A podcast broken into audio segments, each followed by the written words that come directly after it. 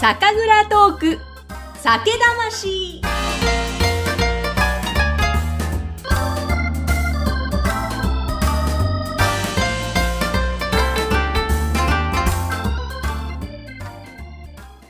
こんにちは。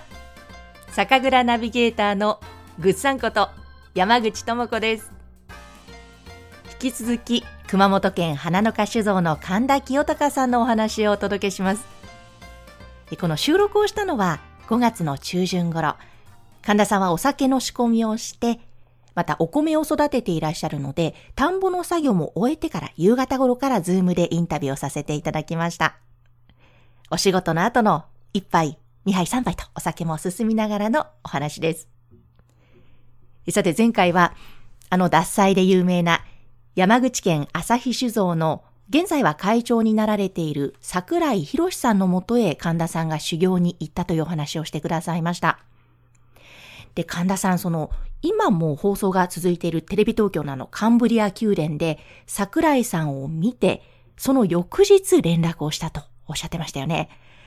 やっぱりその素早い行動力と、あと蔵を何とかしたいな、何かいい方法はないんだろうかとアンテナを張っていた、もうそのあたりが合わさって、この出会いにつながったんだなというふうにお話伺いながら思いました。さて今日は、その修行を終えて蔵に戻ってからどんな風になっていたのか伺いました。どうぞお楽しみください。じゃあ、引き続き、よろしくお願いします。お願いします。あの、かなさん、お話伺ってると、なんか、はい。すごい綺麗な鳥の声が聞こえたり、はい。するんですけども、はい。やっぱり自然豊かな名古屋町なんで、泣いてますかね？そうですね。もう周り全部山なんで、山と川で。はい。ちょうどあの、今、事務所にいらっしゃってお話をしてくださってるんですけども、はい、あの、さっきちらっとあの、今ね、これズームでお話を伺ってるんですが、カメラをずらしたら、外が窓から見えまして、あれは田んぼが広がってるんですかね？そうなんですよ。これもう、後ろが、この後ろの田んぼが、うん、あのー、うちの、このほましっていうお米を、はい。作ってる田んぼです。ちょっと行きましょう。あ、ありがとうございます。こんな感じ見えます？あ、見えます、見えます。ちょっとね、ラジオの前の皆さんには届けられないんですが、えー、今ですね、窓の外をカメラで映してくださっていて、ちょうど蔵の目の前ですね、あの、田んぼが広がっていて、その後ろに少し、あの、森のような感じですかね、山というか、たくさん緑が。これちょっと網戸開けましょうか。見えます網戸を開けてくださいました。見えま、わー、綺麗ですね。もう緑、新緑が美しいですね、やっぱり。こんな感じです。青空も綺麗です。もう本当に周り、緑に囲、蔵の周り。そうなんですよ。緑に囲まれてます。これ、そうですね。これ蔵の周りですね。で、そこの田起こししたところが、ほましという、はい。お米を。ね、ちょっとほましについても伺いたいんですが、これちょっとまた後半でじっくり伺おうと思うので。わかりました。あね、まずはね、あの、前回、い。いいですかね、こんな感じで。はい、ありがとうございます。では、よろしくお願いします。よろしくお願いします。えー、で、ちょうどですね、あの、前回、朝日酒造の、ダサいで有名な朝日酒造のところに修行に行ったというお話を伺ったんですけども、ちょっと今お話を伺っているところにもね、ダッサイと書かれた、あの、T シャツが掲げられているんですけれども、はい。やっぱり、その時の思いを忘れないという感じで飾ってらっしゃるんですかね？そうですね。私の、あの、椅子の後ろに、あの、脱菜の発表をかけさせていただいてます。あの、今いる社員たちっても、脱菜さんで、こうやって今お話したような、こう、勉強させていただいたっていう、こう、ですね、ありがたいご恩とか、そういったものを知らない人もいるので、やっぱりですね、あの、それが、やっぱ脱菜さんのあの教えがあって今があるっていうのが、ちゃんとね、やっぱりみんなでこう共有してやっていきたいなってのがあって、かけさせていただいてます。ね。では、あの、その前回、脱菜にて、あの、すごく身のある学びをしたとおっしゃってたんですけども、はい、それをまた蔵に持ち帰ってからですね、そこからどんな取り組み、どんな改革が始まっていったんですか？そうですね。だから、あの、まず教えていただいたことを、あの、とりあえず実践、あの、するとこ、することが第一なんで、うん、まず、あの、買えるものは買おうと。ええ。で、まずお酒を作れる環境を作ろう。で、っていうのが当時が、あのー当時、うち、あの、焼酎がほぼほぼ95%が焼酎。あ私も一番最初、花の花さんの飲ませていただいたのは、くまモンラベルの。焼酎だったんですよね。そうですよね。もともと私のじいさんの時までは、全量すべて日本酒のみで。父が結構ですね、焼酎の方をガットを作り始めて。うんっていうのがあって、えー私がその戻った時にはもう、えー95%以上は、えー焼酎っていう状況だったんですね。だから、日本酒の設備がほとんどなくて。ええで、麹室も結構汚れてたので、えー室をまず張り替えして、蔵の中を全部洗浄をしたりとか、はい、いうところから始まって、あとなんだろうな、小さいタンクだけ、あのーステンタンクの小さいやつをやっぱり買いましたね。いくつか。で、あともう千枚機、小さな千枚機、一番安い千枚機を買ってっていう、その三つですね。三つを買って、えー、酒造りをスタートさせましたね。なんですね。はい。じゃあ、まずその設備を変えていくところから始まって、設備というほどのものじゃないんですけどね。うん。え、もうそこからですね、もう今本当に様々な種類、もこだわりの詰まった日本酒出されてるわけですけれども、あの、どの辺でこう変わっていったなとか、そういうのあったんですか？なんかじ、いけるなという手応えがあったと言いますか。いやいや、もう全然、いけるなという手応えは別に今もあんまりないんですけども、1年目、まず、あのー、どれだけ作っていいかもわからないので、まっちゃんな、これぐらいだったらいけるかなっていうところで70個作ったんですよ。はい。た多分それも今思えば大きいんですよね。70国というのは具体的に言うと何、何本とかそういう単位だと？えー、一升瓶換算で、うん、えー、7000本ですか。うん、えー、一国一升瓶1000本なんで、あ、ひはい。えー一国一升瓶100本なんで、ええええはい。で、それ70石ええ。作らして、えーいただきまし、まあ、いくら、まあ、つく作ったんですよね。うんうん。で、えーっとね、今日それこそあの、いろんなめ、こういう状況なので、過去のいろんなやつとかをこう見てた時に、あの、昔、桜井会長とか、向こうでお世話になった先生とか、当事者たちのメスあのメールのやり取りを見たんですけど、はい。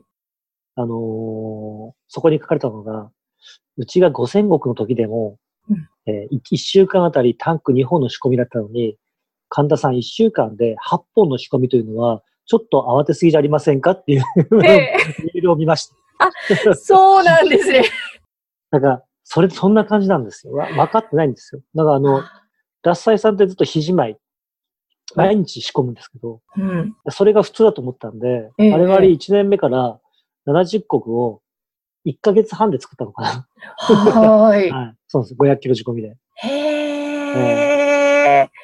だから、あのー基本的になんかこう、あの、はしょってるというか、ちゃんとした、あの、そんなにこう、な、なんだろうな、言ったら分かってないんですよね。お酒作りのいろんな流れとかっていうのを。ええ。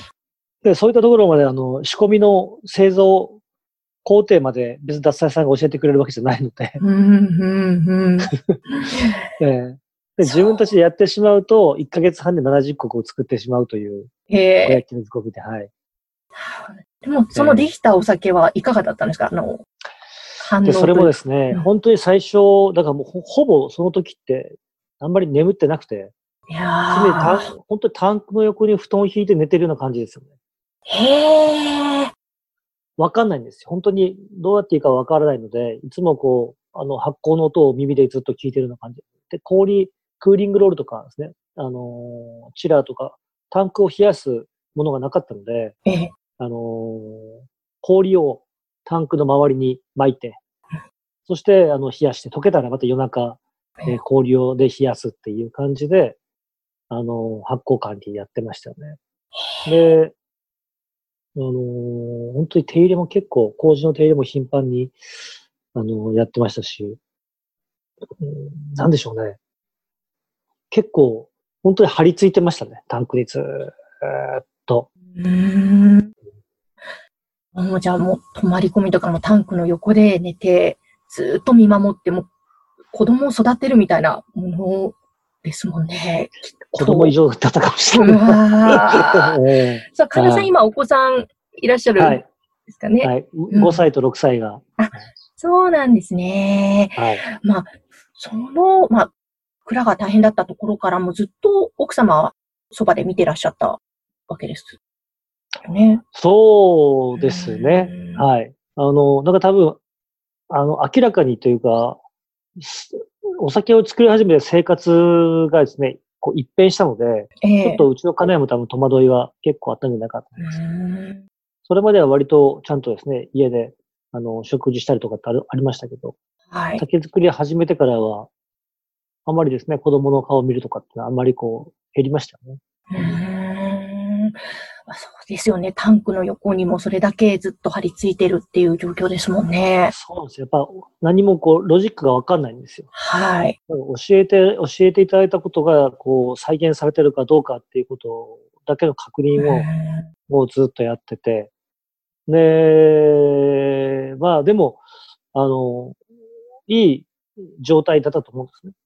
すごくいい状態で来てるし、うんうんそんなに教えていただいたことが、こう、大きくずれることもなかったし、うんでこのままいけばいいお酒ができるんじゃないかっていうところで、最初、最後お酒絞るじゃないですか。はい。で、絞り機が、えー、脱菜さんは矢蓋と言われる絞り機で絞るんですけど、ええ。うちはそういった高価な機械がなかったので、うん。あの羽ネギ絞りっていう、本当小さな羽ネギ絞りです。ええ。羽ネギ絞りというのは、あの、福岡の糸島に田中65ってお酒ありますけど、はい。田中さんところの羽ネギ絞りはもうものすごく素晴らしいんですよね。うんうんうちにある羽ネギ絞りはもう本当に小さな、なんて言うんだろうな、てこの原理、もう本当になんか、あんまり圧力もかからないような感じで、だから、1年目のカス具合は、68%とかだったそれあれですねちょっとわかりづらいですね。重重みで自然に絞っていく製法なはい。んはい。ですよね。はいいそうですね。で、その羽ネギ絞りで絞った時の、その羽ネギ絞りっていうのが、あのー袋の洗い方とかって別に習わないんですよね。当然。脱菜さんうんうんはい。その、矢蓋で絞る方法とか習いますけど、で、その羽ネギ絞りで絞る、その絞り方っていうのは、前、うちにいた当時が絞った、あ管理してた方法でやったんですよ。ええそうすると、袋臭っていう袋の匂いがものすごく最初ついたんです。だからもうびっくりして。だから最初絞ったお酒の味が、はい。こう、袋臭がものすごく強くて、ええあれ？この間まで利き酒っていうか、もろみを分析するときに飲んでた味と一変して、ものすごくカビ、カビというか紙というか、もうものすごくですね、あのー、ちょっとお酒とは、こう、思えないようなうん強い香りが、えー来てですね。で、えその時は膝が震えましたね。はあ初めて絞ったお酒がこんなお酒を作ってしまったってことで、何も当時まだそんなにわからなかったから、なぜこんなに美味しくない酒ができたんだろうと思って、で、膝が震えて、ええ仏壇、仏壇の前で、はい。本当泣きましたね。あそうだったんですね。本当に、まあ、その、もうその時、本当に、あ、あのー最後の、あのー一手を打ったけども、うん。桜井会長に力を貸してもらったけど、結果を出せなかったっていうところで、もう、これ本当最後の一手だと思ったので、はい。仏壇の前、仏壇の前でもう手を合わせて、あのー死を、あの、ちゃんと、こう、死死と向き合いましたね。えああ、そうえはい。あの時は本当忘れもしないですね。膝が震えましたよね。お酒飲んだ瞬間に、膝がガクガクガクと、ガクガクガク。あ、はい。もう本当に震えた。いや、本当に震えましたね。あんなに膝が震えたのは人生でやっぱり、いろんな経験私もしてきましたけど、はい。膝が震えるのは初めてでしたね。へえ。えーでも、死と向き合ったっておっしゃってましたけど、覚悟をしましたね。あーもうこれはけじめをつかなくちゃいけないなと思いました。えーでもじゃあそこからどう可能性を、光を見出していかれたんですか？で、翌日、その時はもう仏壇の前で、なんか出たんですよ、疲れて。ええ社員たちとも会わずに。で、うん翌朝飲んだら美味しくなったんです。ええそれは、あのー袋臭が取れてきたんですよ。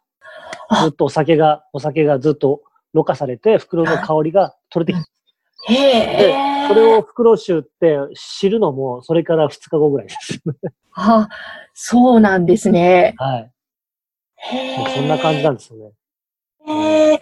あ、でも、でもよかった、今すごいよかったと思ったんですけど、じゃあ袋臭が取れて、実際にはじゃあ美味しいお酒としてはい。出せたわけです。でそれから、脱菜さんから、あの、何人か来ていただいて、で、うん飲んでいただいて、うんあ美味しいねと。わあ。うちで、うちで勉強してもらって、うんまあ、こういったお酒ができたことはいいことだねっていうふうに言っていただいて、安心しましたね。いやー、よかったですね。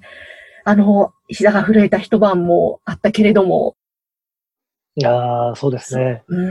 あれはもう、二度と経験したくないですね。いやー、でも、でもよかったですね。桜井さんにもそうやって言ってもらえたっていうのはすごく嬉しかったんじゃないですかね、やっぱり。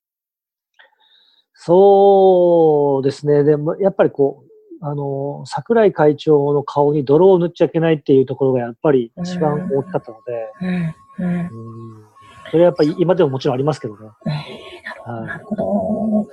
あの、でも、さっきもその、し死と向き合って覚悟したっておっしゃってましたけど、以前、あの、お会いした時も、何回ももうダメかなと思って、もはいう死と向き合ったことがあるっておっしゃってたんですけども、その度にやっぱり、どこかに光を見出して来られたわけですよねい。。そうでも全部人ですよね。うんいや、本当になんか、なんかですね、一番きつい、きつい時に助けてくれるのも人なんですけど、え一番きつい時に、うーん、なんかこう、とどめの一撃を食らわせるのも人なんですよね。わあ、なるほだかど。ら、やったことは必ず返ってくるんだなと思いますね。なんか過去にダメなことをやったものって、一番きつい時にうん、しっぺ返しのように、いい時には来ないんですよね。一番きつい時にしっぺ返してくるので。でも、あの、捨てる紙あれば拾う紙もありで、はい。あの、一番きつい時に手を差し伸べてくれる方っていうのもいるので、うん私はやっぱり本当人にこううん救われて、人にこう支えられてうん、やっぱ今があるので、そこはね、本当に、なんかもう、お酒作りってなんかあれですよ。本当に私の場合はもうなんか、い人、人に助けられてというか。ああそうなんだ。本当にじゃあ人に助けられて今がある。もちろんあれですかね、はいご家族の支えも大きかったですかね。そうですね。まあ、父とかあんまり何も言言わないんですよ。うん。父も母も何も言わないですね。だから普通だったらなんか口出したくなるじゃないですか。これダメだ、ああだ、こうだとか。でもそれを全く言わずに黙って、やっぱりこう見てくれてたっていうのは、すごくやっぱありがたかったんですね。はい。そうだったんですね。まあご家族とそしてその都度出会った人によって支えられて今があるということなんですが、じゃあ、あの、ぜひちょっと次回はその、蔵があるその、なごみ町で醸はいすということ、そのなごみ町について、それからあの、これからのこともぜひ伺っていきたいなと思いますので、また次回もよろしくお願いします。どうもありがとうございました。